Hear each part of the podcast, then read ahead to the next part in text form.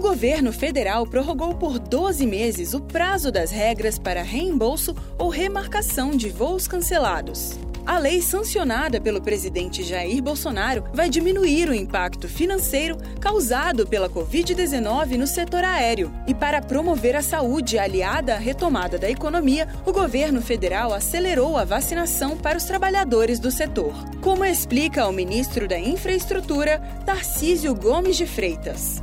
Trabalhadores que estiveram na linha de frente desde o início do combate à pandemia, fundamentais para manter a economia pulsando que não pararam em momento algum e que têm um nível de exposição muito grande por interagir com aqueles que estão vindo com, de outros países, com tripulações. Então era necessário mitigar esse risco. Isso vai ser bom para a segurança de toda a população brasileira, no fim das contas. Então é uma excelente notícia.